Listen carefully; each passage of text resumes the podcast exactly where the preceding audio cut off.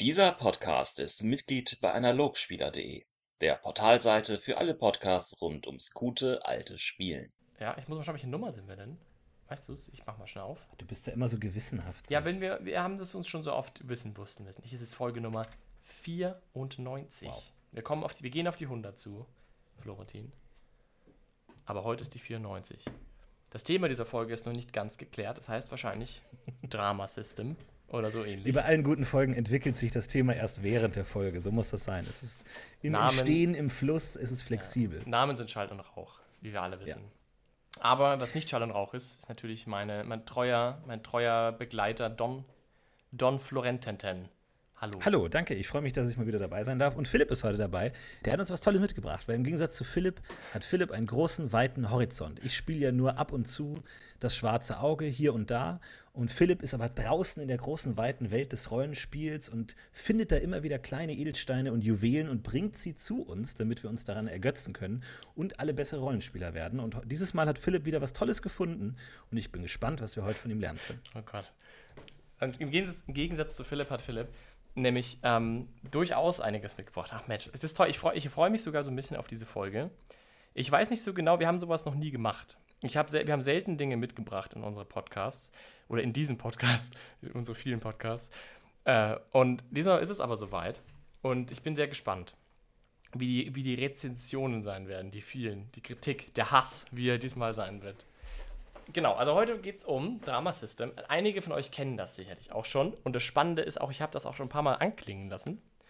Aber heute soll es mal ein bisschen mehr darum gehen, weil da steckt doch einiges drin. Und wir haben auch in den letzten Monaten, nach den Corona-Jahren, die hinter uns liegen, jetzt wieder gelabt. Und dazu haben wir auch dieses Drama System verwendet, um unsere Gruppen zu bauen. Ja, Lab ist nicht Pen and Paper, stimmt alles. Aber ich glaube, ich habe ein bisschen Erfahrungen gesammelt wie man damit vielleicht auch auf klassische Gruppen losgehen kann und wollte das mal teilen. Deswegen bin ich heute hier und der Florentin ist hier, um gute Fragen zu stellen und das Ganze zu ergänzen mit seinen Gedanken. Genau, ich habe keine Ahnung davon. Ich habe einmal grob reingelesen, was das ist äh, und fand das alles was, alles, was da stand, fand ich so perfekt zusammenfassend von dem, was man selber erlebt beim Rollenspielen. Die Probleme und die Schwierigkeiten. Und deswegen bin ich sehr gespannt, welche guten Lösungen dafür gefunden wurden äh, in diesem System. Ich weiß auch gar nicht, was es ist, ob es ein Spiel ist oder ob es nur eine Mensch, Theorie ist oder was es eigentlich an. ist. Als Deswegen hätten wir uns nicht abgesprochen. Ja. Fantastisch. das hätte ich mich nicht vorbereitet. Ja, ich fange mal von vorne an.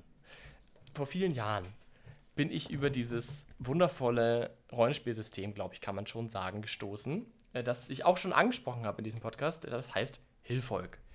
Hilfolk bezieht sich auf dieses Dramasystem. Ich habe den Zusammenhang zwischen Dramasystem und Hilfolk noch nicht ganz durchdrungen. Es scheint mir so, als wäre Hilfolk auf dem Dramasystem geschrieben, aber es gäbe nur Hilfolk und sonst nichts anderes, was Dramasystem verwendet. Von dem her bin ich mir nicht sicher, ob es einen Unterschied gibt. Wenn es einen Unterschied gibt, dann sei es mir verziehen. Auf jeden Fall möchte ich diese beiden Namen nennen. Vor allem Hilfolk möchte ich nennen, weil alle Interessierten sollen sich da dieses Regelwerk kaufen. Das ist ein tolles Regelwerk, von vielen Menschen geschrieben. Das könnt ihr euch gerne ansehen. Das also zum Anfang. Das ist ein Pen-and-Paper-System, das versucht eben einen etwas anderen Weg zu gehen, was Rollenspiel angeht. Man kann auch dieses System so wie es ist spielen, absolut, kann man machen und das ist auch schön, haben wir auch gemacht. Ich glaube, das war mitunter einer der intensivsten Rollenspielabende, die ich je hatte, habe ich mit diesem System gespielt. Also von dem her, ich kann das auch für sich schon sehr loben, absolut, das klappt auf jeden Fall. Wenn man das aber jetzt nicht unbedingt möchte, gibt es ein paar, Ba- also gibt es den Kernbaustein dieses Systems, eben dieses, dieses Charakterdesign quasi, das dieses System ähm, beinhaltet, das man auch übertragen kann auf andere Sachen, auch zu teilen oder auch ganz. Und darum soll es heute ein bisschen gehen. Genau, wir haben nämlich das auch gemacht. Also wir haben das auch gespielt und wir haben das gut, für gut befunden und haben dann angefangen, dieses System eben rüberzuholen in klassische Gruppenkonstellationen. Denn was genau zeichnet denn dieses System aus? Es ist ein Ho-Drama-System. Das heißt, es ist ein Regelsystem, das sich ganz im Speziellen darauf richtet, zwischenmenschliche Sachen darzustellen und die Charaktere darzustellen. Und dafür, oh Wunder, braucht man sehr gut konzipierte Charaktere. Und da ist dieses System fantastisch. Und das ist eine Sache, die man sich klauen kann und die überall gut funktioniert. Das also zum Hintergrund dazu. so weißt du gut. Ich, ich monologisiere, ich kenne das überhaupt nicht, dass ich so lange rede. Oh Gott, Florentin, du musst gelegentlich singen oder summen, damit ich mich wieder wie zu Hause fühle. Bitte.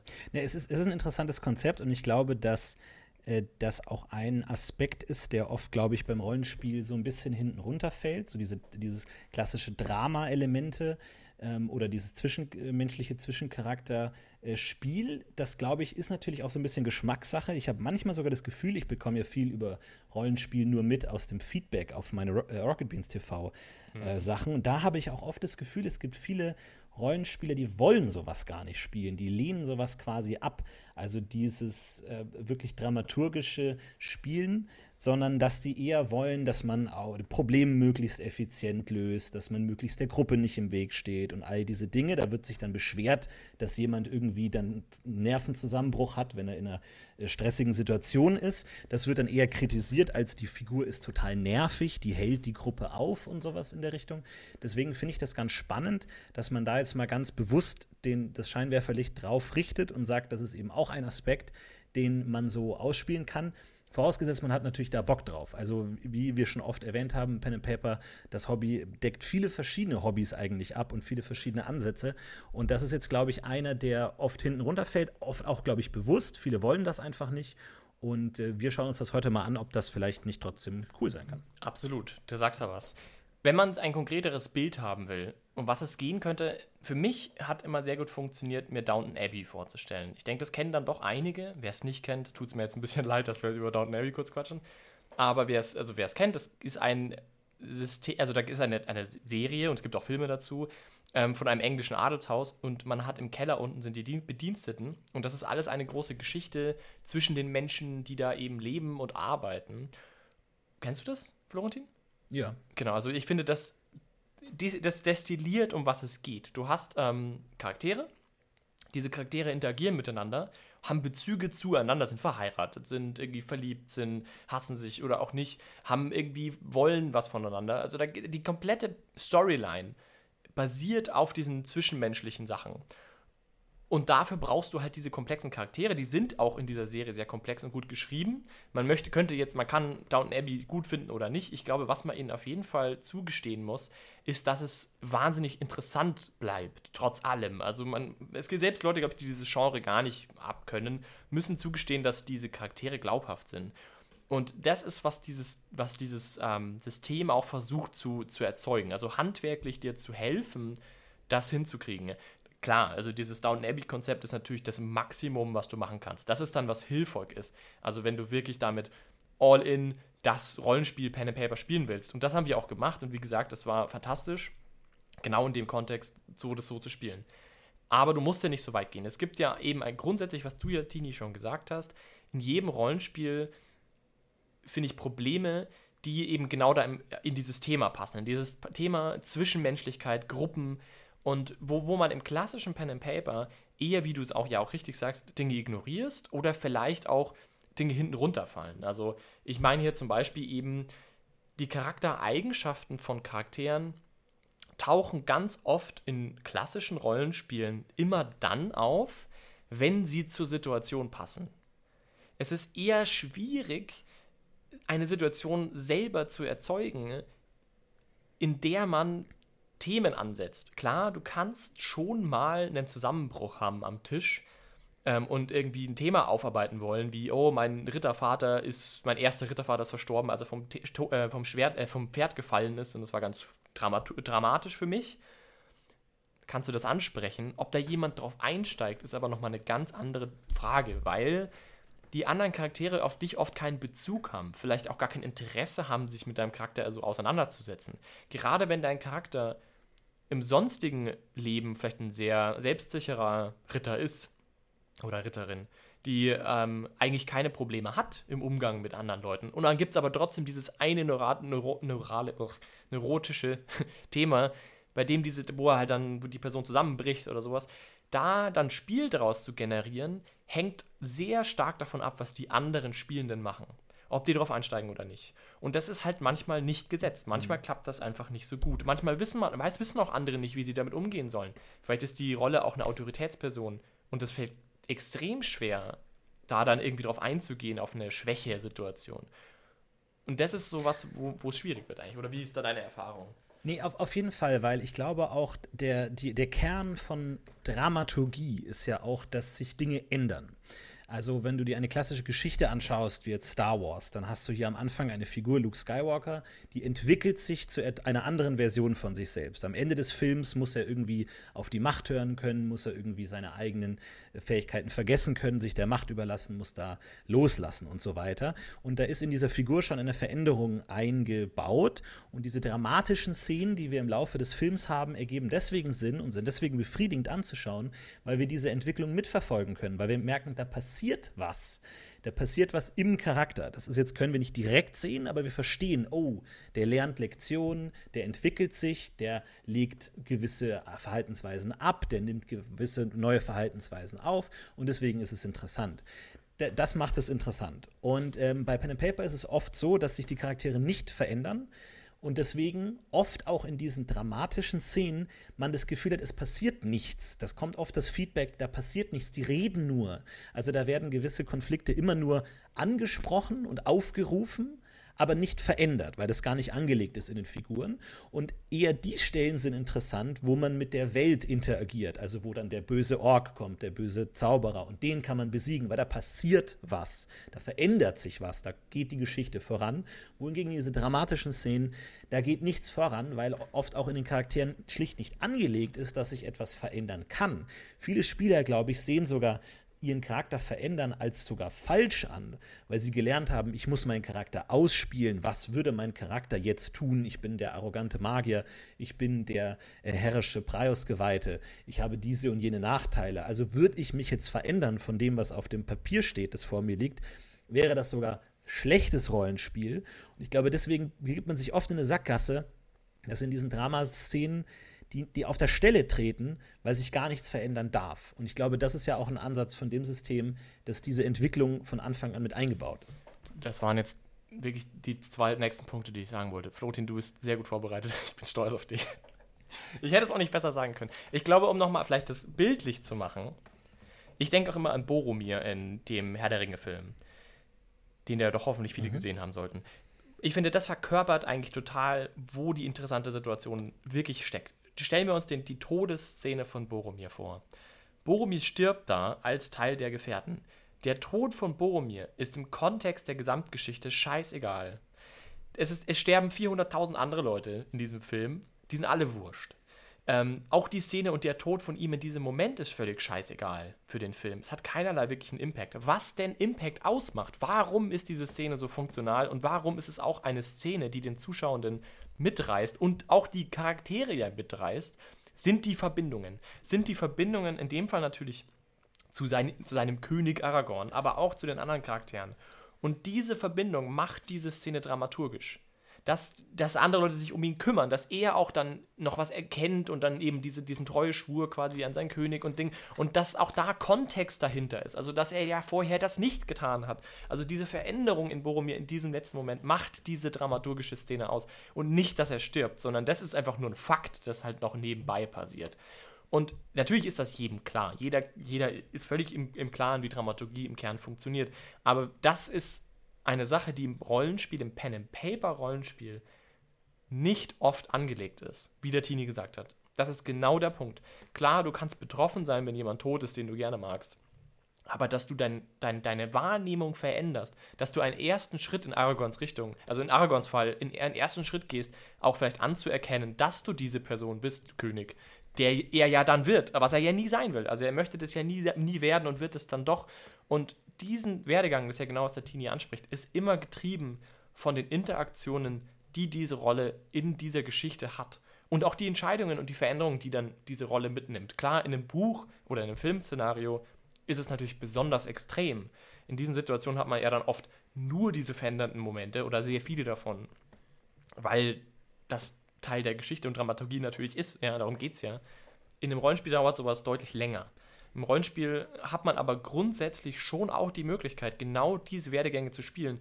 Und äh, believe me, also glaubt mir, wenn ich euch sage, das ist wirklich besonders, wenn das klappt. Und das wertet jede Runde grundsätzlich mal auf, wenn man Lust darauf hat, wenn man da Interesse dran hat, auf diese Interaktionen, auf diese Gruppenabhängigkeiten, auf die ähm, auch Wünsche, die die Charaktere durchaus formulieren und auch dann wieder brechen können.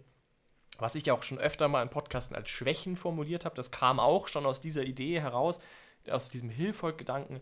Aber ich wollte das eben heute nochmal ausführlicher zusammenbringen in einen größeren Kontext. Ja, ich meine, das ist natürlich die Kunst, dass der äußere Konflikt und der innere Konflikt parallel verlaufen. So funktionieren ja in der Regel Filme, dass nicht nur eine gewisse Handlung vollzogen werden muss, sondern dass diese Handlung sich im Inneren der Figuren widerspiegelt.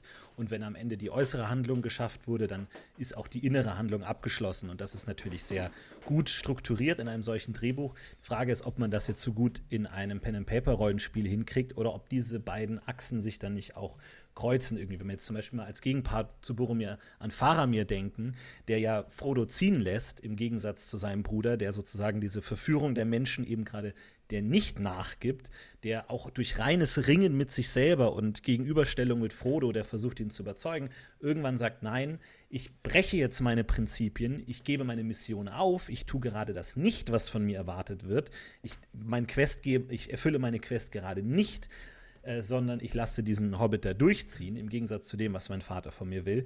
Das ist dann natürlich der Punkt, inwiefern können solche äh, Beats dann funktionieren, wenn sie einem Abenteuer entgegenstehen? Oder muss man das dann irgendwie synchronisieren? Gibt es da überhaupt Möglichkeiten? Weil ich kann mir natürlich auch vorstellen, so toll das jetzt alles klingt, äh, kann es natürlich auch sein, dass natürlich man beim Pen-and-Paper-Abend ein Abenteuer löst und es natürlich auch nicht gut funktioniert, wenn diese innere Entwicklung dem Abenteuer komplett zuwiderläuft oder es einfach dafür keinen Platz gibt, dass jetzt irgendwie gerade in Szenen, wo es um was ganz anderes geht, die jetzt irgendwie Charaktere plötzlich anfangen, irgendwelche Konflikte zu entwickeln, irgendwie in Tränen ausbrechen und es passt gerade überhaupt nicht in die Geschichte. Also wie muss man das dann dem Abenteuer anpassen oder läuft das da parallel und äh, wer hat da überhaupt dann die Regie bei dem Ganzen? Ja, also meine Erfahrung ist super spannender Punkt. Äh, meine Erfahrung ist, dass das wahnsinnig gut zusammen funktioniert. Liegt aber natürlich auch daran, dass die Gruppen, in denen ich gespielt habe, erfahrene Gruppen sind und Gruppen sind, die ich gut kenne. Das heißt, in den Gruppen konnten wir sehr gut reagieren und haben selber ja auch ein Gefühl gehabt, wo es hingehen könnte und was eine dramaturgisch interessante Richtung, äh, Richtung ist. Was man aber auch sagen muss, ist, diese dramaturgischen Elemente öffnen ja den Charakter. Öffnen den Charakter hin zu eigentlich fast allem, was so passiert. Und es ist viel leichter danach, diese Leute wieder zurückzuholen in die Geschichte. Weil wenn eine Charakterrolle zum Beispiel sagt, ich lasse den Hobbit ziehen, und es ist eine emotional aufwühlende Situation. Der Charakter ist in dem Fall wirklich unsicher, auch ob diese Entscheidung richtig ist und sucht sich vielleicht Hilfe bei anderen Charakteren in dieser Unsicherheit. Gibt zwar diese Entscheidung durch, aber jetzt haben ja die anderen einen enormen Einfluss auf ihn und können ja dann da auch wieder auf ihn einwirken und sagen, äh, das war eine schlechte Entscheidung, wir sollten dies und jenes tun und können so diese Geschichte durchaus wieder drehen und sagen, wir sollten dem Hobbit jetzt hinterhergehen. Und dann hast du eine neue Version dieser Geschichte. Ähm, das heißt, dass du damit wirklich Plot brichst, im, im wirklich im Kern des Sinnes, dass das Abenteuer vorbei ist, habe ich jetzt so nicht erlebt. Ich habe es aber als auch nicht so exzessiv bespielt, dass ich jetzt das ausschließen könnte, dass es passiert. Ich denke, die, die Möglichkeit ist da. Auf der anderen Seite, ich möchte mal betonen, dieses Dramasystem öffnet Charaktere hin zu, zu Plot und damit natürlich auch zu dem Plot, den der Meister schreibt. Und aber eben auch zu anderen Plots. Also das ist so ein bisschen die Idee. Du, du, du integrierst den Charakter mehr in die Welt als vorher, was oft viel leichter einen Zugang erlaubt. Für eigentlich alle. Können wir es mal konkret machen? Wie funktioniert das jetzt? Also, wo setzt dieses System überhaupt an? Sehr gut, dass du fragst, Florentin. also, das, das System setzt vor allem bei der Charaktergenerierung an. Und das liegt eben daran, dass, wie du Tini das richtig gesagt hast, klassische Pen-and-Paper-Charaktere sind eigentlich einmal fix geschrieben und landen dann im Abenteuer. Also du schreibst deinen Charakter, vielleicht sogar im Extremfall für dich selbst alleine zu Hause. Du schreibst alles zusammen, überlegst dir was, wie der funktioniert und wirfst ihn dann ins Abenteuer. Das ist schon der Kernunterschied. Hilfolk oder eben das Dramasystem verlässt sich auf einen Gruppenansatz. Das heißt, du sitzt mit deinem Meister, mit deiner kompletten Gruppe da und fängst erstmal von Null an, diese Charaktere zu definieren. Wichtig ist auch hier, muss man auch gleich mal sagen, diese Charaktere geben natürlich ein bisschen was von ihrer Eigenständigkeit, zumindest mal bei der Generierung ab. In einem klassischen Hilfolgsystem, also bei dem richtigen Extremfall, würdest du sogar sehr viel deiner eigenen Motivation abgeben. weil du eigentlich gar keinen Einfluss wirklich mehr haben solltest auf das, was dein Charakter dann für sich individuell macht. Oder äh, schon natürlich schon, du hast das letzte Wort, aber ähm, du gibst sehr viel von dieser Verantwortung ab, sondern du opferst es viel für Drama. Wenn wir es jetzt für, für DSA zum Beispiel verwenden würden, würde ich nicht so weit gehen. Das muss jeder für sich auch ein bisschen finden. Aber du gibst definitiv Teile deines Charakters ab oder du machst es halt gemeinschaftlicher. Und der allererste Schritt ist, dass du definierst, was die Rolle des Charakters in der Gruppe ist. Und mit Rolle ist hier gemeint, was für eine Aufgabe du hast, wie andere Leute dich wahrnehmen. Das heißt zum Beispiel Anführer der Gruppe könnte so eine Rolle sein. Oder Heiler der Gruppe. Das wäre jetzt mal ein sehr sachlicher Kon äh, Kontext, was du, was du tust. Ja? Da kann auch schon ein bisschen reinrutschen, wie dir gesehen wird, also im Sinne von charakterlich, aber im Kern geht es jetzt erstmal darum, was ist seine Aufgabe. Und das mal wirklich festzuhalten, das ist schon mal der erste Punkt. Damit du schon mal ein Gruppenkonzept hast, das machen alle nacheinander, dass du schon mal ein Gruppenkonzept hast, das irgendwie nachvollziehbar ist. So, und dann kommen wir schon zu dem zweiten Punkt. Und der ist super interessant und super spannend. Und wir reden hier immer noch nicht mal wirklich um die Inhalte des, des spannenden Dramasystems, sondern das ist einfach eine Sache, die kann jeder machen. Immer. Und zwar einfach Verbindungen definieren im Vorfeld. Ich, was ich momentan auch, das, es gibt auch andere Systeme, die das so tun. Zum Beispiel Apocalypse ähm, macht es ganz viel, dass sie das im Vorhinein schon anlegen. Ich habe das bei One-Shot-Runden jetzt auch schon öfter gemacht, dass ich sowas im ganz Kleinen auch einfach erwürfelt habe. Um was geht es im Kern? Im Kern geht es einfach darum, dass du Charaktere, die, also die Vergangenheit von Charakteren verbindest. Das kann bedeuten, du bist ein Geschwisterpärchen. Das kann bedeuten, du bist ein Liebespärchen mal gewesen vielleicht oder auch immer noch. Das muss nicht bedeuten, dass du dich, also es bezieht sich noch nicht auf die Emotionalität. Klar, bei einer Liebesbeziehung würde man eine Emotionalität annehmen, aber auch da kann es ja sein, dass diese Beziehung gerade in der Krise ist und man sich vielleicht überhaupt nicht mehr gerne hat.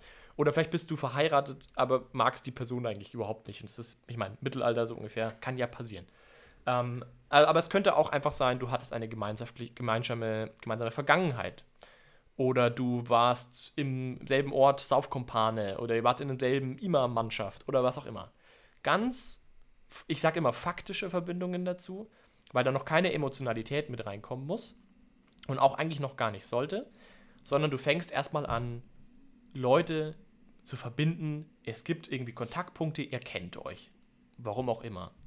Und ich habe gelernt, dass diese Art von Verbindungen komplett ohne Emotionalität das Spiel schon verändern. Einfach nur festzuhalten, ihr kennt euch von früher aus den Orkkriegen, du hast ihm das Leben gerettet und ihr wart dann zwei, drei Wochen zusammen unterwegs. Zu der Zeit damals, es ist jetzt so und so lange her, aber ihr kennt euch und ihr habt eine Beziehung zueinander. Wie die dann auch immer sein mag. Ihr kennt euch. Und das ist zum Beispiel eine Sache, die, ähm, die man sehr einfach machen kann die kann definitiv jeder machen. Und ich glaube, bei längeren Gruppen ergibt sich das ja dann eh von selbst, dass man irgendwann diese Verbindungen hat zueinander, weil man einfach gespielt hat zusammen. Aber das von Anfang an schon anzulegen, ist ein sehr einfacher Weg, einen Schritt weiterzukommen. Macht irgendwie Sinn. Finde find ich gut. Ähm, ist natürlich, äh, ersetzt in gewisser Weise dann natürlich so dieses klassische erste Zusammentreffen, so, na, was macht ihr so? Aber, also ich weiß nicht, wie, wie eng es sein muss, aber kann man da auch einfach sagen, man hat irgendwie den Familiennamen des anderen schon mal gehört oder kennt dieses Adelshaus oder so? Nee, sowas, die Idee ist wirklich, nee, nee, nee, die Idee ist wirklich, dass die Leute, die konkreten Charaktere sich kennen. Okay. Mhm. Also, dass man wirklich irgendwas zu getan hat. Man muss es auch nicht für alle machen. Ich meine, das ist auch wieder alles individuell. Wer jetzt wie viele Verbindungen definiert, ob du zu jeder anderen Rolle eine Verbindung definierst. Ich würde sogar fast sagen, wenn möglich, ja. Also wenn ihr das schafft, wenn ihr eine Gruppe habt, die sich so gut kennt, dann liegt es natürlich auch nahe, dass diese Gruppe vielleicht gemeinschaftlich, gemeinschaftlich aufgewachsen ist.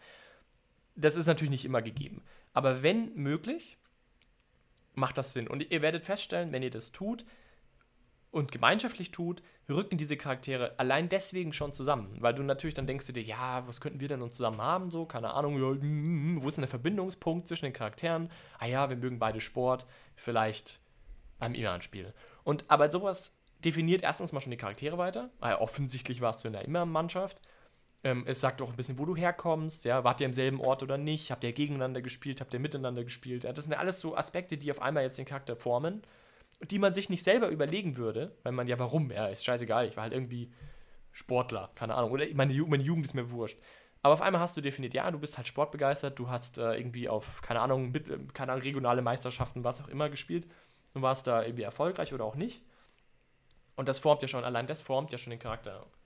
Das sind Dinge, die man eigentlich normalerweise nicht, nicht unbedingt rein definiert in Charaktere. Mhm. Genau. Also das ist auf jeden Fall eine Sache, die sehr einfach funktioniert. Und eben, was ich so spannend finde auch, ist dieses Kooperative an dem Moment, weil du eben da auf die Kreativität zurückgreifst von anderen. Das klappt einfach sehr gut. Wir hatten das jetzt eben speziell nochmal auf die konkrete, auf das Beispiel zurückzuführen, das jetzt kein Pen and Paper war, unsere Lab-Gruppe, wo wir das jetzt um, umgesetzt haben oder umsetzen auch werden, weiter.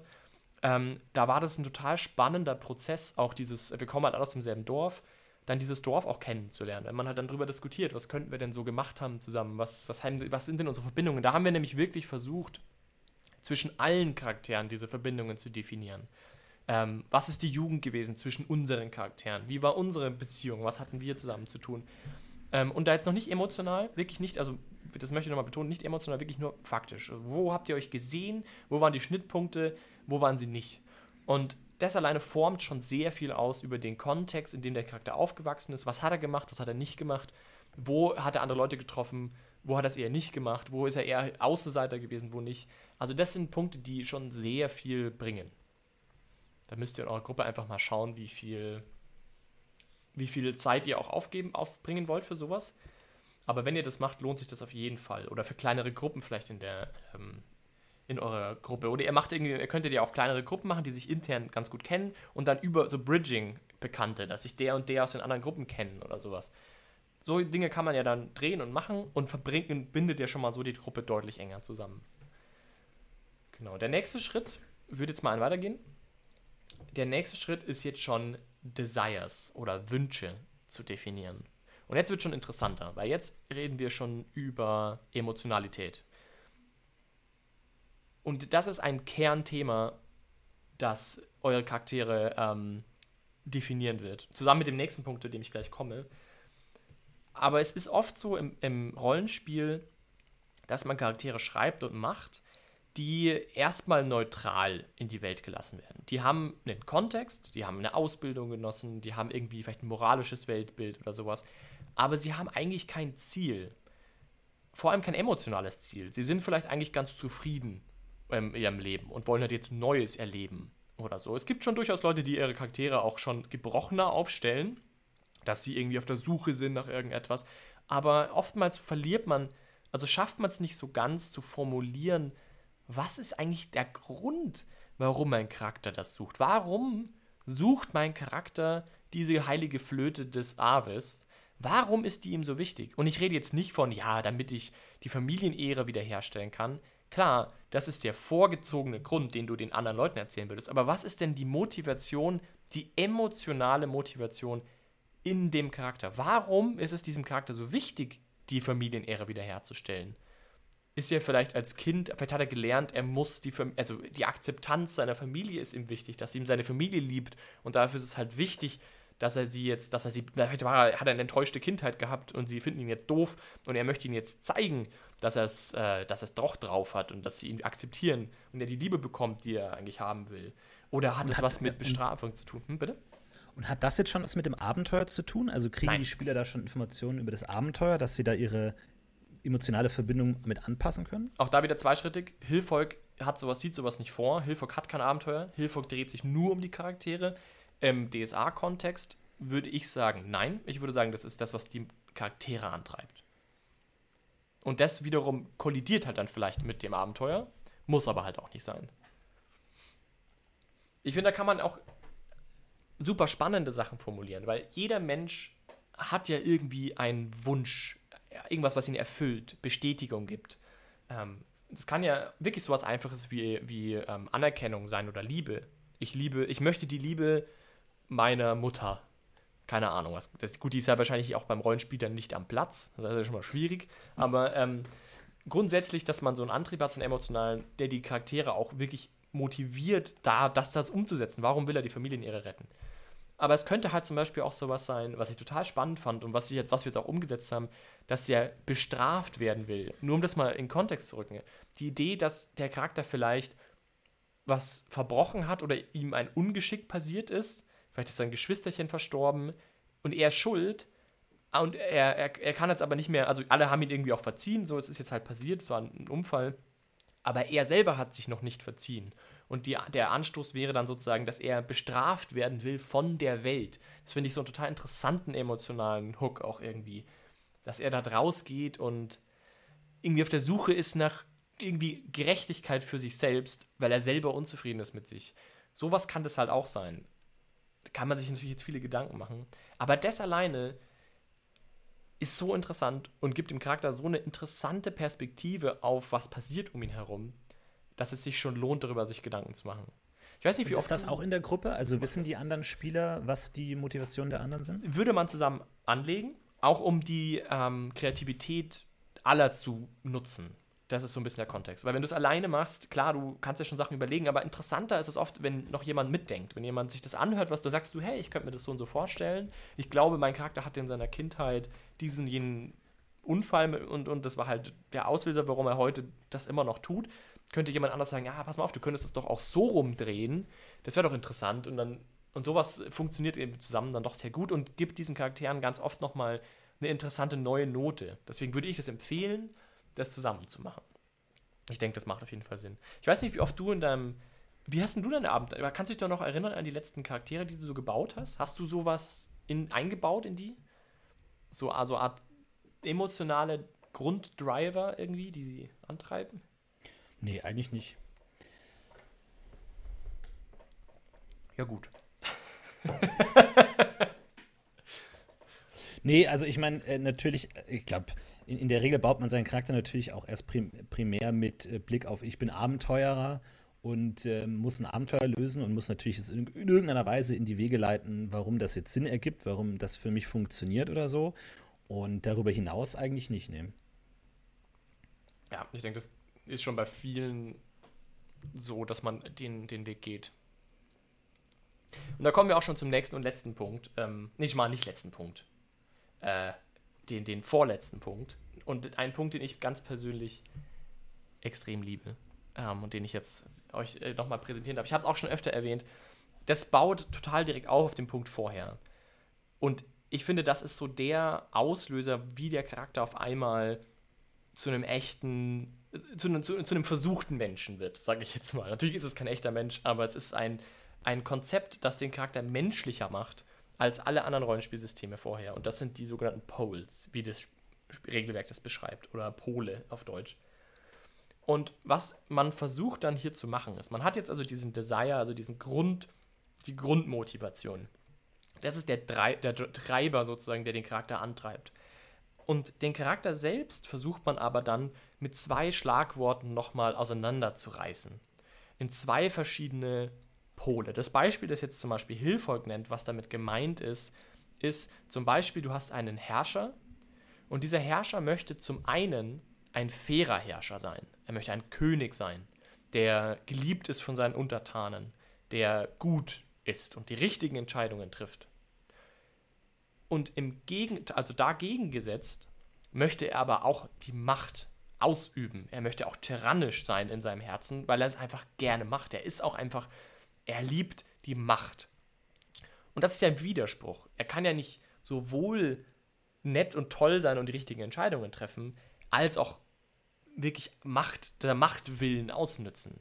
Und das ist ein Widerspruch. Und der Charakter ist beides dieser Dinge. Also er ist nicht eins von beiden und das ist der große Unterschied zu anderen Rollenspielsystemen oder zu klassischen Charakteren, die man so baut, ist, man hat hier zwei Kernthemen, die den Charakter antreiben. Zum Beispiel in meinem konkreten Fall auch ähm, nochmal ein weiteres Beispiel zu nennen. Mein Bornländer, den ich jetzt in dieser Lab-Gruppe eben gebaut habe, der ist hin und her gerissen zwischen einmal der Familienaufgabe, die eine eher pathos-orientierte Aufgabe mit einem gewissen Standing in dem, in dem Dorf auch hat. Und auf der anderen Seite möchte er eigentlich ein total demütiges Familienleben leben. Und diese beiden Pole machen es ihm schwer, das eine, aber auch das andere zu sein, weil er, er kann ja nicht wirklich einfach nur Familienvater sein, weil dann würde er diesen ganzen Familien, also diesen, diesen ähm, Pathos-Teil ignorieren, weil er ja dann nur Familienvater wäre. Aber er kann auch nicht nur, nur dieser Pathos-Teil sein, weil dann wäre er ja ein schlechter Familienvater.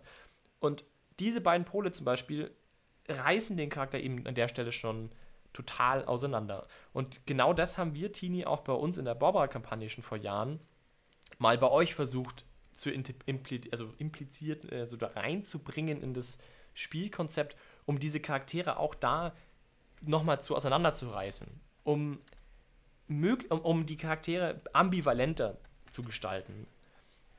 Was total entscheidend ist, um eben diese Wechselstimmungen anzulegen. Er kann mal so, mal so sein. Er kann mal auf dieselbe Situation, kann er mal als Familienvater reagieren und mal als Pathos ähm, wichtiger Respektperson, die ein bisschen distanziert ist von einem sozialen Gefüge. Und diese beiden Aspekte sind beide gültig und abhängig von dem Kontext und der emotionalen Situation, in der er gerade ist, ist er das eine oder das andere. Und das finde ich einen ganz entscheidenden Teil von dieser Charaktergestaltung. Und das alleine macht den Charakter deutlich vielseitiger im Umgang mit Problemen. Also wenn du auf ein Problem stößt, vor allem natürlich ein soziales Problem, ist klar. Ähm, das ist natürlich immer im Kontext von Sozialen besonders interessant. Aber ähm, diese Zweiseitigkeit zu haben und sich auch zwischen diesen beiden Seiten entscheiden zu können und wenn man auch merkt, man spielt vielleicht immer nur eine Seite, dann bewusst mal umzulenken und zu sagen, jetzt möchte ich mal die andere auch bewusster spielen, diese Entscheidung zu machen, merkst du am Spieltisch ungemeint und auch auf Lab natürlich genauso, das, also wäre es nicht, also genau, also ist ja auch irgendwie Rollenspiel, also das kommt natürlich aufs selbe raus, aber diese, diese Zweiteiligkeit, diese Ambivalenz, die der Charakter dann am Spieltisch hat, nehmen alle anderen wahr. Und wenn auch die diese Wechselseitigkeit haben, können die genauso darauf reagieren, können dann ins Gespräch kommen, können sich vielleicht anknüpfen oder auch nicht. Ähm, also das wirkt auch echt Wunder. Muss ich nochmal, genau. Weiß nicht, du hattest du, wir haben das ja bei uns mal versucht. Hast du da Erfahrungswerte, dass du da irgendwie, wo du jetzt wirklich was dazu sagen könntest? Also wir haben das dann nicht so intensiv verfolgt, weil das so ein erster Versuch war, aber ich weiß nicht, hast du dazu Gedanken? Ja, ich finde es auf jeden Fall schon äh, gut, sich darüber Gedanken zu machen, in gewisser Weise. Was mich jetzt interessieren würde, ich weiß nicht, ob das jetzt ein letzter Punkt ist oder nee, nicht, inwiefern dieses Ganze sich dann auf eine Lösung des Ganzen bezieht. Also ob dieser Konflikt am Anfang, diese Motivation oder diese Balance auch durch diese beiden Pole in irgendeiner Weise darauf abzielt, dass das dann mal gelöst wird. Wie meinst du, dass diese beiden Pole gelöst werden, also dass sie sich zusammenfügen in einer Art? Naja, wenn wir jetzt nochmal äh, an, an Faramir denken, der auch einerseits natürlich den äh, autoritären Vater, das Familienerbe auf der einen Seite hat, aber natürlich auch ähm, Frodo helfen will auf der anderen Seite, der entscheidet sich ja irgendwann ganz klar und äh, bezieht Stellung und ist dann sozusagen, dieser Konflikt ist dann verbrannt, weil das sozusagen erledigt ist. Das kann ja nicht ständig und immer und immer wieder aufgegriffen werden, sondern da hat er sich jetzt entschieden und dann muss er mit den Konsequenzen leben. Ist es so auch angelegt oder ist es ein Pendel, das eigentlich unendlich lange hin und her wandern können soll? Die Grundidee von diesem System ist allgemein, dass Veränderungen absolut angelegt sind. Dass man da nochmal drüber spricht, dass man nochmal weiterdenkt. Absolut. Also das ist immer offen. Auch diese ganzen Punkte, die ich jetzt auch vorhin genannt habe, sind zur Diskussion offen. Aber in diesem Kontext, gerade Faramir, bleibt dieses Pendel ja am Schwingen. Faramir bleibt ja auch danach noch. Also, das finde ich, Faramir ist ein sehr gutes Beispiel. Faramir, würde ich mal sagen, hat zwei Pole, wenn man das so will, wenn man das so definieren will. Auf der einen Seite will er dieser gute Sohn sein. Er möchte, er möchte tun, was sein Vater ihm sagt. Er möchte den Menschen dienen, den Bonschen Gondors. Er möchte den Ring finden. Er möchte die Stadt beschützen. Auf der anderen Seite aber ist er irgendwie ein individueller Mensch, der eigentlich auch die individuelle Freiheit vielleicht irgendwie, oder ich weiß nicht genau, wie man den zweiten Pol formulieren würde, das ist vielleicht ein bisschen spontan, um da wirklich drüber nachzudenken.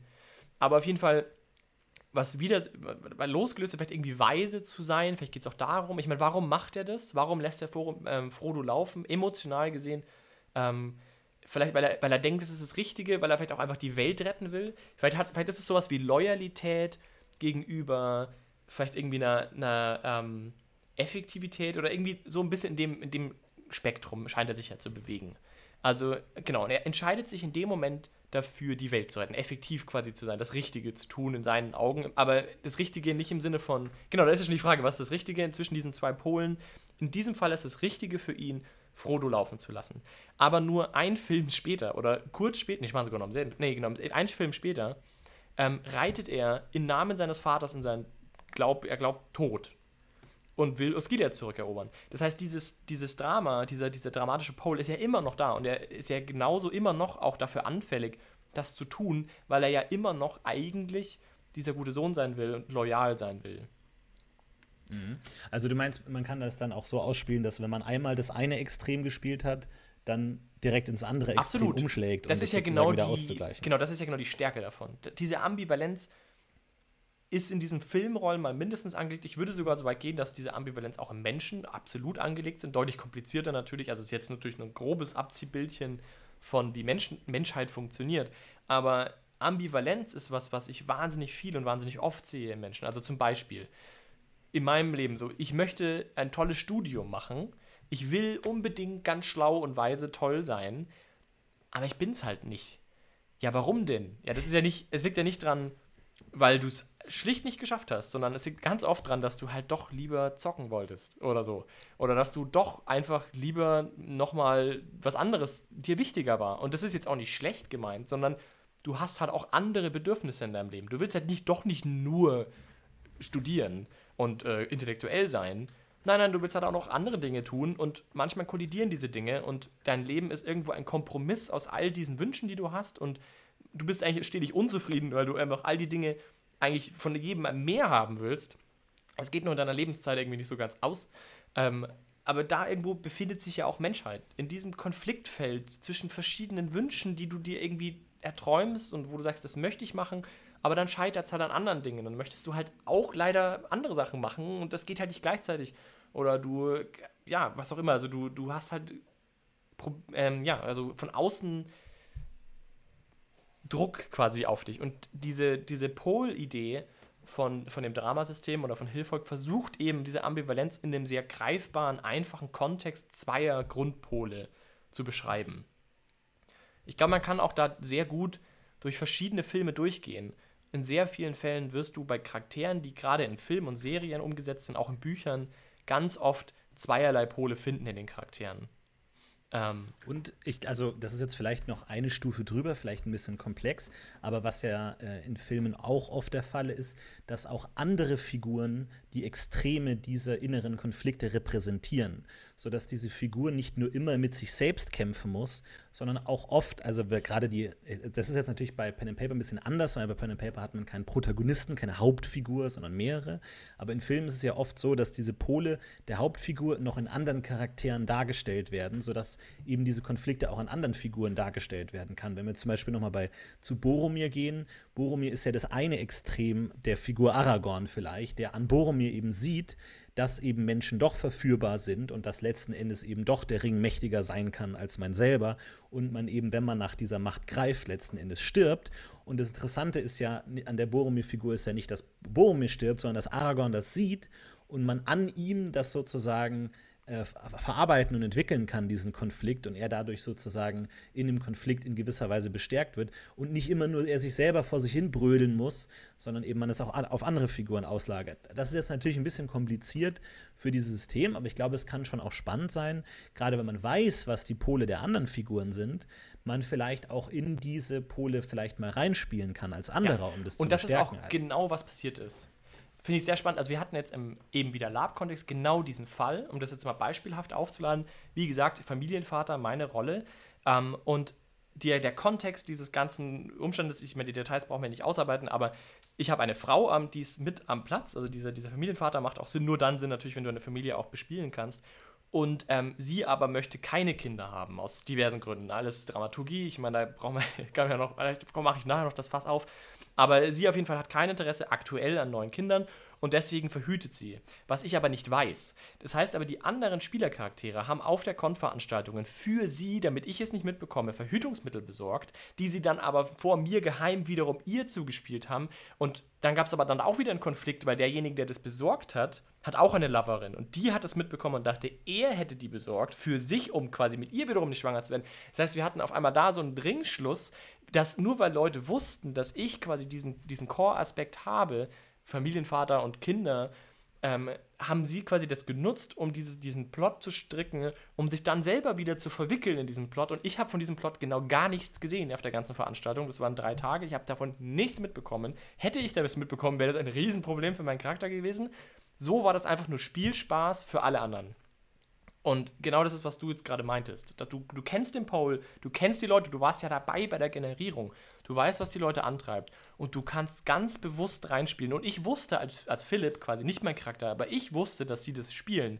Weil wir jeden Abend auch darüber gesprochen haben, was passiert ist, so ungefähr. Wir haben uns natürlich nicht erzählt, ich habe das gemacht, aber halt so grob mal so ein bisschen erfasst, was so los ist. Haben, ich wusste, dass wir das machen und konnte dann nochmal bewusster reinspielen, konnte dann bewusster mich in die Situation bringen, dass ich diesen Konflikt sehen kann, ohne dass man ihn sieht, weil es ja nie zum Spielen kam. Es hat ja nur in unseren Köpfen stattgefunden. Ne? Und dieser Konflikt war nur zwischen den Charakteren, die nicht drüber sprechen wollten. Und im klassischen Pen and Paper würde man halt dann einfach nicht drüber sprechen und es würde nicht stattfinden und fertig, der Geschichte Ende. Aber in dem Kontext hat es eben stattgefunden, weil jeder Bescheid wusste, weil jeder den Kontext doch irgendwie kannte. Und ich konnte dann immer wieder Sprüche bringen, dass jetzt, glaube ich, meine Frau doch schon schwanger ist, weil sie X und Y und Z. Und alle anderen am Tisch mich betröppelt angeschaut haben und dann der Geweihte gekommen ist und mir aufmunternd auf die Schulter geklopft hat. Und wir hatten da eine total intensive Szene, wo mein Charakter gar nicht verstanden hat, was das Problem ist, aber trotzdem die Szene wahnsinnig bewegend war, weil ich Philipp das natürlich wusste. Und diesen Konflikt auch in dem, der geweihte Spieler hatte da große Freude dran, auch diese, diese Feinheiten dann irgendwie zu spielen und halt nichts zu erzählen, aber trotzdem irgendwie mich, irgendwie halt, ich habe ihm halt leid getan und dann hatte man da irgendwie eine Szene zu zweit und solche Dinge entstehen eben aus dem Wissen heraus, was diesen Kontext der Gruppe auch irgendwie auszeichnet. Sorry, ich habe dich ein bisschen unterbrochen, aber nee, ich wollte dir dazu stimmen. Nee, auf jeden Fall. Mensch. Ähm, ja, also was du sagst, Tini, absolut korrekt. Äh, ich finde das auch ein ganz entscheidender Punkt. Also dieses Polls-Thema, super entscheidend. Ich habe auch schon sehr oft in diesem Podcast von Schwächen geredet, von Schwächen von Charakteren. Und das ist im Kern, was ich meine. Schwäche im Sinne von, dass man zulässt, abzuweichen von der Rolle. Ich habe das damals Schwäche genannt, weil im klassischen Rollenspieler-Kontext, wo Charaktere gesetzt sind von vornherein, ist das ja irgendwie eine Schwäche. Wenn ich sage, mein Charakter ist ein Held. Ich lasse aber jetzt zu, dass mich dieses Kind, das vor mir steht, ähm, wahnsinnig wütend macht. Weil was auch immer das tut. Dinge, das passt überhaupt nicht zu einem Charakter, ähm, in dem, wie ich es mir vorgestellt hatte, weil der soll ja eigentlich ein toller Held sein. Aber in dem Moment schlägt dann doch das Kind und alle halten ihn zurück und es ist furchtbar schlimm. Und so, aber diese Schwäche zuzulassen, bezieht sich eigentlich im Kontext auf die Idee, die aus Hilfe kommt, dass man von vornherein auch offen ist dafür, dass Charaktere mehrere Aspekte haben, die, die sie antreiben. Dass es nicht ein Held ist und das ist alles, was ihn ausmacht, sondern er ist halt auf der anderen Seite vielleicht trotzdem was auch immer. Ja. Er, ist, er ist irgendwie, hat auch Probleme. Er ist nicht einfach nur eine Sache. Er ist halt auch was anderes.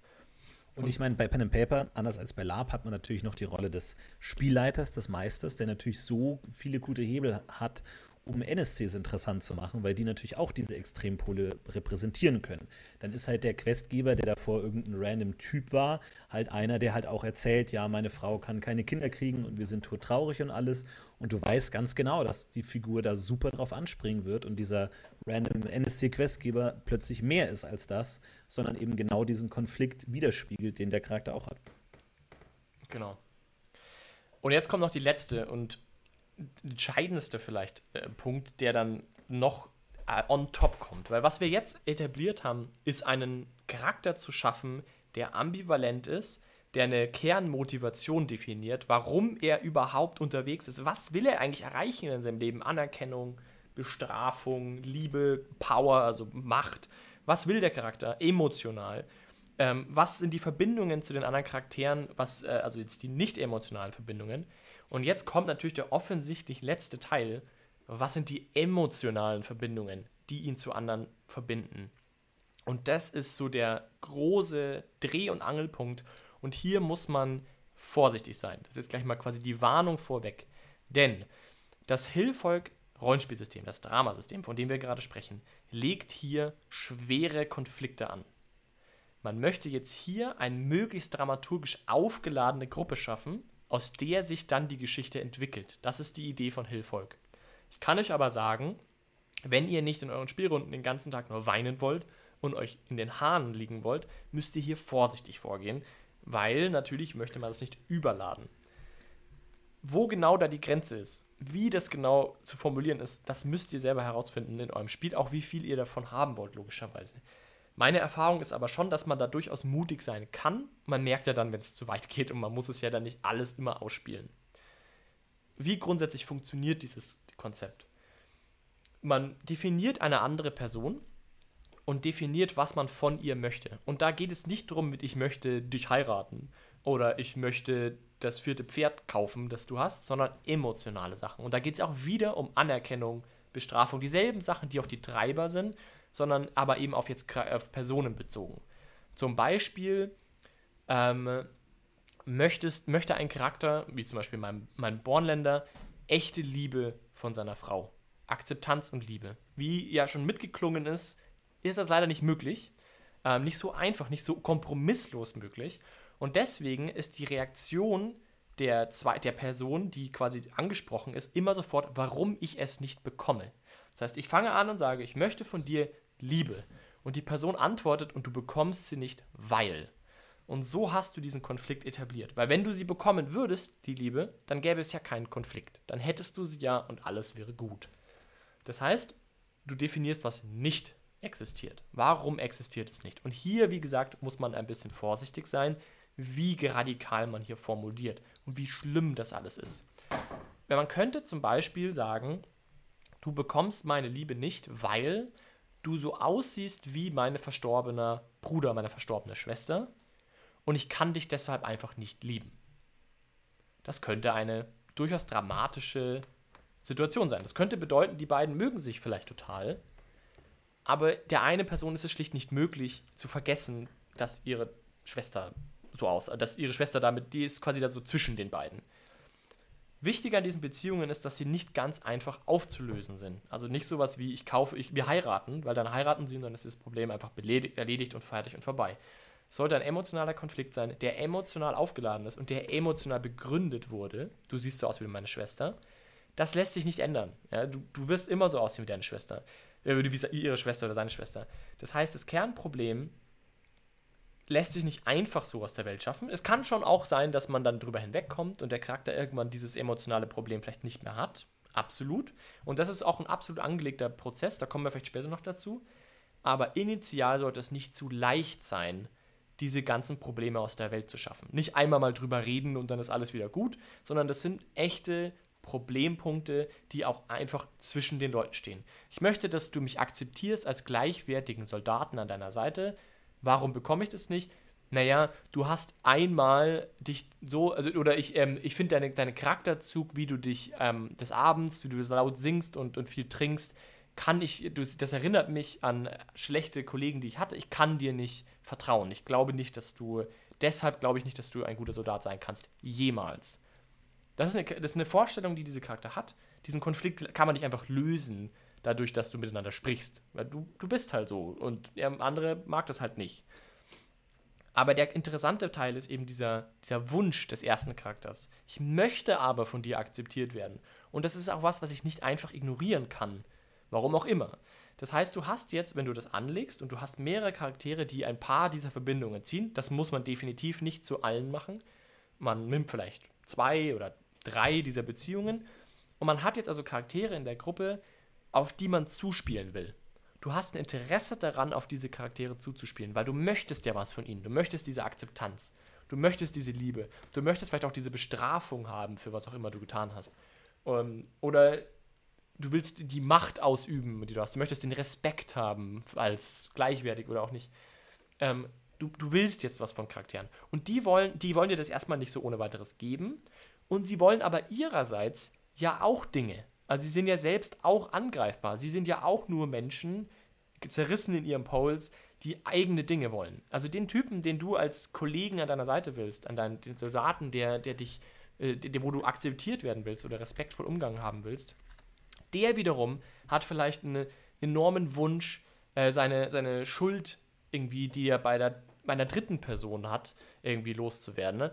Und auch das gelingt ihm nicht. Und so hat man ja ein dramaturgisches Dreieck in dem Fall und du bist gezwungen, um damit zu spielen, auch vielleicht über Ecke zu spielen. Also dann spielst du vielleicht diese dritte Person an und fragst sie, ob sie dir helfen kann bei deinem Quest, die Akzeptanz deines Kollegen zu erwerben und willst die einbinden und leg doch ein gutes Wort bei mir ein, der vertraut dir.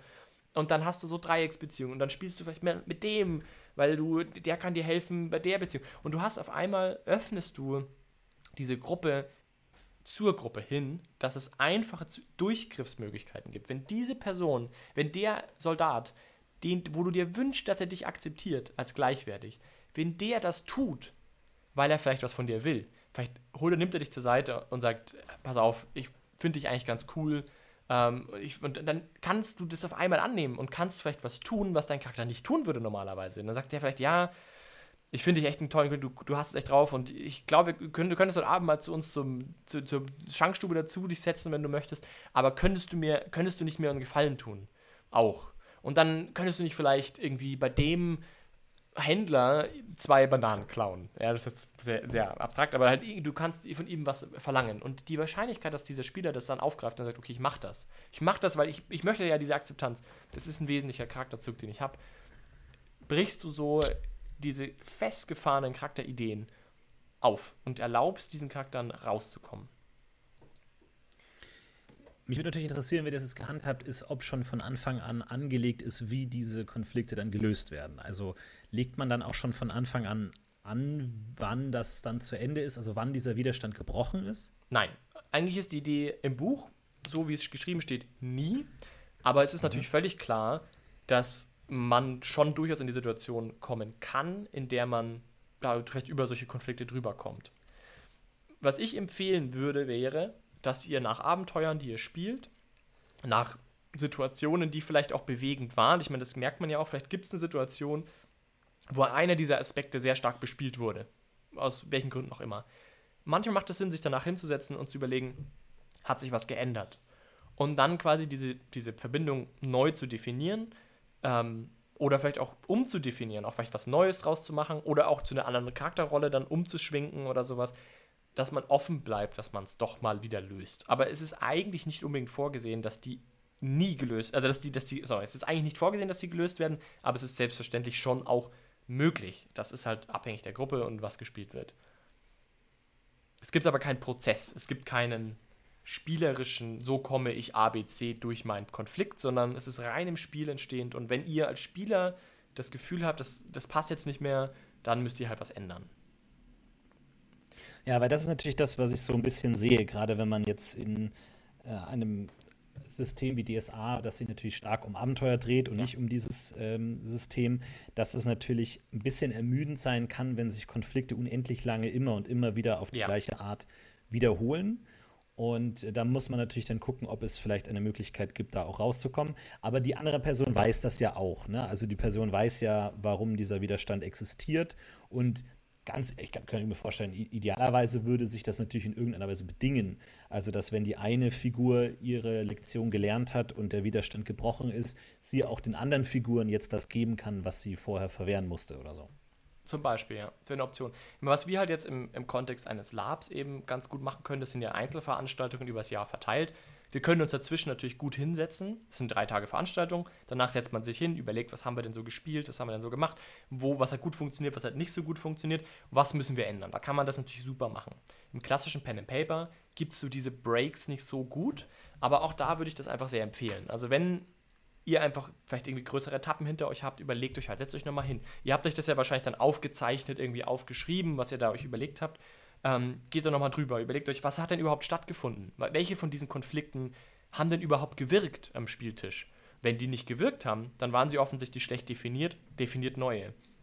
Komplett neue. Überlegt euch was Neues. Vielleicht abhängig davon, was, was gespielt wurde. Ja? Vielleicht, vielleicht habt ihr ja aus dem Spiel ein paar Ideen jetzt bekommen, so, ah ja, vielleicht ist da so eine Konfliktsituation mache ich lieber, lieber mit der Rolle einen, einen, emotionalen Konflikt. Der andere hat sich nicht bewährt. Oder eben, was wir eben jetzt auch im Lab hatten, wenn du dann merkst, ah, okay, wir haben dieses Ehemann-Thema durchgespielt. Wir haben jetzt da dieses Thema Verhütung und Ehekrise irgendwie hatten wir. Ich will jetzt nicht nochmal dasselbe spielen. Okay, dann vielleicht kann man sich ja auch als Gruppe darauf beschränken und sagen, lasst uns doch mal in Zukunft ein bisschen mehr über den Charakteren versuchen zu spielen. Das ist schon sehr abstrakt und meta natürlich. Das ist dann schon, da muss man schon ein bisschen aus seinem eigenen Charakter rauskommen, ist aber durchaus auch legitim. dass man vielleicht bewusster sich als Gruppe entscheidet und sagt, naja, vielleicht lass uns mal vielleicht eher in die Richtung mal spielen. Oder wenn man das nicht so gern möchte, was ich gut verstehen kann, dass man vielleicht einfach, wenn man sagt, okay, wir haben das jetzt, wir sind irgendwie an einen Punkt gekommen, wir, wir wollen jetzt auch nicht mehr wir zwei da ewig spielen, wie du sagst, dann, dass man vielleicht aktiv nochmal das vielleicht bricht, auflöst, dass man vielleicht das im OT auflöst oder dass man auch vielleicht einfach definiert, dass dieses emotionale Verlangen sich verändert hat. Genau, also da kann man, glaube ich, viele Wege gehen. Man muss sich da einfach überlegen, wie es werden soll. Ich denke mal, am sinnvollsten ist, man fängt mal an und schaut, wo man landet. Und dann sieht man ja recht gut, ob es funktioniert hat, ob es überhaupt was war, was interessant war. In die Richtung. Ich möchte auch an der Stelle sagen, dieses Spiel, also dieses dramaturgische Spiel kann abenteuerfüllend sein. Das ist ja Hilfolk. Hilfolk tut das ja dann so viel, dass das das Abenteuer ist. Das muss man aber in DSA natürlich nicht machen, weil sonst kommt man ja nicht mehr zum Abenteuer. Und es ist auch nicht unbedingt der beste Weg, denke ich, um DSA zu spielen. Ähm, zumindest was man kann natürlich das schon in, DS, in der Welt von DSA auch spielen, aber die, die Stärke von DSA ist ja auch das von dem Regelwerk, ist ja auch eher ein Abenteuer propagierendes, äh, durch ein Abenteuer würfelndes ähm, Erleben zusammen. Und man kann das nur einfach ergänzen um diesen Hilfolk-Teil und dann kann man auch einfach diese dramaturgischen Probleme nicht so extrem aufladen. Zum Beispiel, ähm, nochmal um auf diesen Bornländer zurückzukommen, weil das jetzt als Beispiel gut funktioniert hat, unsere Beziehungsprobleme sind zum Beispiel nicht so scharf, dass wir uns nicht mögen würden. Also wir haben das Problem, ich will Kinder, sie will keine Kinder, aber wir sind trotzdem erstmal ein funktionierendes Ehepaar. Wir mögen uns, wir lieben uns und ja, wir streiten uns in diesem Punkt, wir sind uns uneins in diesem Punkt aus verschiedenen emotionalen Gründen, die auch wieder begründet sind, warum das so ist. Ähm, aber es ist trotzdem nicht ständig und immer ein Problem. Das heißt, wir als Spielende haben trotzdem im Moment die Möglichkeit, wollen wir jetzt das spielen? Wollen wir ein heiles Ehepaar spielen oder wollen wir es nicht spielen? Und diese Offenheit erlaubt gerade im Kompromiss mit einem klassischen Pen-and-Paper-System wie DSA, dass man halt klassische Abenteuer erleben hat und trotzdem Aspekte des dramaturgischen Zusammenarbeitens halt mit reinholt. Die Gruppe dichter macht, die Gruppe näher zusammenrückt, die Leute kennen sich besser, die Leute haben Wünsche zueinander, sie sind ambivalent und wollen verschiedene Dinge, was den Abenteuer, die Abenteuerprogression komplexer macht, tiefer macht, die Immersion tiefer macht, zumindest in meinem Erleben, und die Charaktere einfach interessanter und spannender und veränderlicher gestaltet. Und das alleine ist schon viel wert, ohne jetzt so emotionale Themen zu etablieren, dass man da ständig und immer drüber stolpert. Also da, glaube ich, gibt es Spielraum. Ja, also ich habe da jetzt auch wenig Erfahrung damit, aber ich könnte mir vorstellen, dass es gerade in so abenteuerlastigen Systemen wie DSA am besten funktioniert, wenn man in irgendeiner Weise versucht, die Abenteuer mit diesen Konflikten zu synchronisieren und das nicht komplett entkoppelt, weil natürlich in DSA die Abenteuer auch oft ein gewisses Konflikt und äh, Konfliktpotenzial mitgeben und vor allem auch eine innere Stimmung mitgeben irgendwie. Also das äh, in der Regel sind die Abenteuer so gebaut, dass das die äh, Charaktere berührt oder mitnimmt in irgendeiner Weise und man vielleicht auch gar nicht Platz hat, jetzt diese persönlichen Probleme die ganze Zeit auszuhandeln. Wenn du irgendwo in der Untergrundgruft von Zombies umgeben bist, dann ist es natürlich der Liebeskummer eher zweitrangig oder man muss es irgendwie jonglieren oder man muss sagen, bin ich jetzt meinem Charakter untreu, wenn ich jetzt in dieser Zombie-Gruft anfange, über meine verflossene Liebe zu reden? Passt das jetzt rein oder nicht?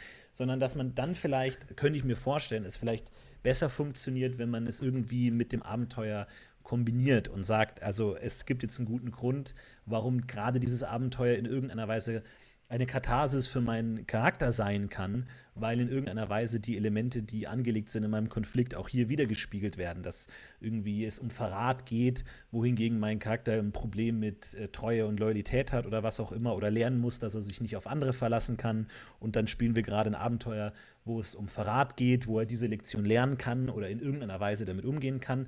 Ansonsten glaube ich, ist es halt so ein bisschen auch tonal so ein bisschen Mischmasch, wenn du halt verschiedene Konflikte verschiedener Charaktere hast und den Hauptkonflikt des Abenteuers, der ja vorgibt, auch oft, wie die Charaktere sich zu fühlen haben, dann ist es, glaube ich, ein bisschen schwierig. Aber ist jetzt nur eine Vermutung, ich habe da jetzt auch keine Erfahrung damit. Ja, also meine Erfahrung ist eher nicht unbedingt. Ähm, ich verstehe, was du meinst, aber ich wäre vorsichtig damit, diese emotionalen Beziehungen zu planen im, im Sinne eines Abenteuers weil ich nicht, da weiß ich nicht, wie gut das funktioniert. Ob man das dann schon so, weil, äh, also man, diese, diese, diese charakterliche Veränderung, die man hat, die ist ja nicht unbedingt geplant. man hat halt im Charakter angelegt, dass Veränderung, Veränderung möglich ist, aber man plant diese Veränderung nicht unbedingt. Ähm, daher bin ich da jetzt ein bisschen vorsichtig, ob man das so gut machen kann. Ich glaube. Ich, ich meine jetzt auch nicht, dass man es wirklich Beat für Beat, Akt für Akt plant, wann jetzt genau was passiert, sondern dass man vielleicht, also entweder, wenn man jetzt wirklich sagt, man spielt ein Abenteuer mit diesen Charakteren, dass man bei der Charaktererschaffung vielleicht schon aufpasst, dass das Konflikte sind, die in diesem Setting in irgendeiner Weise Sinn ergeben und man nicht komplett aneinander vorbeispielt. Oder äh, dass man dann halt, wie gesagt, das Abenteuer dahingehend anpasst, dass man sagt, dass äh, wenn jetzt irgendwie da Parallelen funktionieren könnten, dass jetzt irgendein Bösewicht vielleicht sogar der böse Onkel sein kann, der damals irgendwie die Schwester ermordet hat, whatever, dass das irgendwie zusammenpasst, damit man nicht so komplett jetzt der, der eine hat die Story im Kopf mit dem Familienproblem. Wir sind jetzt aber gerade in einer anderen Adelsfamilie, die ihre eigenen Probleme hat. Und dann muss man entweder Parallelen selber schaffen oder es vermischt sich oder es funktioniert keins von beiden dann ist es vielleicht schwierig. Aber ja, ja das du denkst groß. Ich denke, das ist auch durchaus legitim. Ich denke, dass man, ähm, wie sage ich das? Also ich, ich, glaube, dass sich aus diesem ganzen Spiel vor allem motiviert zwischen Gruppenspiel.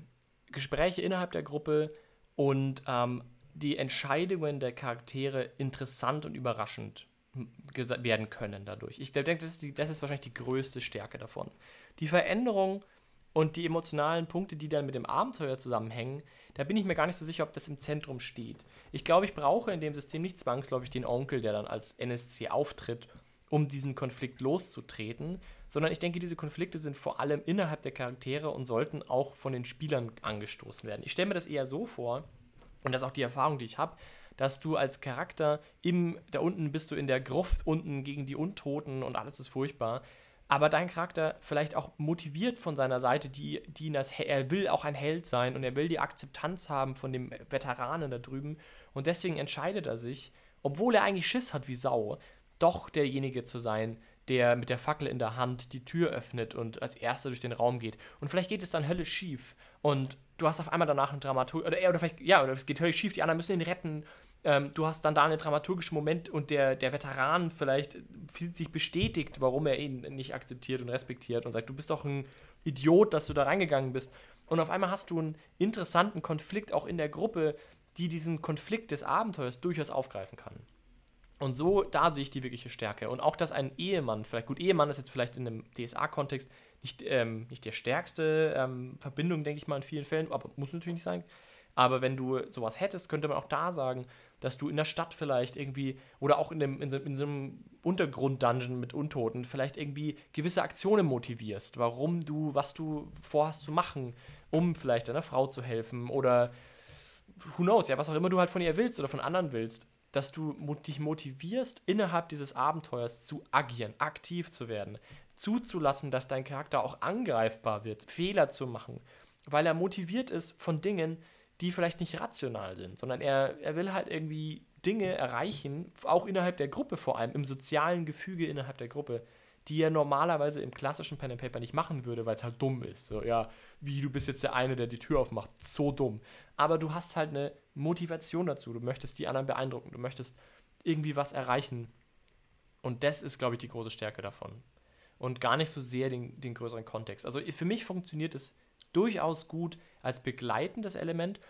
Und gerade weil du es vorhin auch angesprochen hast, je kleiner der Abenteuerumfang, desto weniger muss man natürlich machen. Also wenn du jetzt einen One-Shot planst, klar, dann brauchst du nicht durch die ganze Palette gehen. Kannst du natürlich, klar, wenn du da Bock drauf hast, um das mal auszuprobieren, go. Absolut spielt eine Runde Hillfolk, einen Abend lang, nehmt euch sechs, sieben Stunden Zeit, baut die komplette Welt, macht diese ganzen Gruppen-Dinger, das dauert nämlich durchaus lange.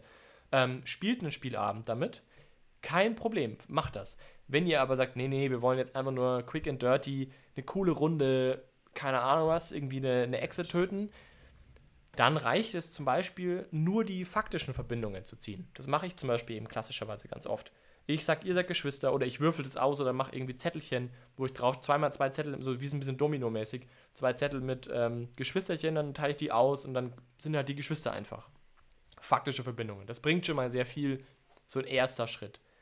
Und wenn man dann sagt, okay, nee, wir wollen eine Kampagne spielen, wir wollen vielleicht auch länger spielen, wir haben vielleicht oder ein paar Abenteuer spielen, dann macht halt mehr. Dann überlegt euch, ja, vielleicht haben wir ein gemeinschaftliches Gruppenkonzept, vielleicht kennen wir uns von früher.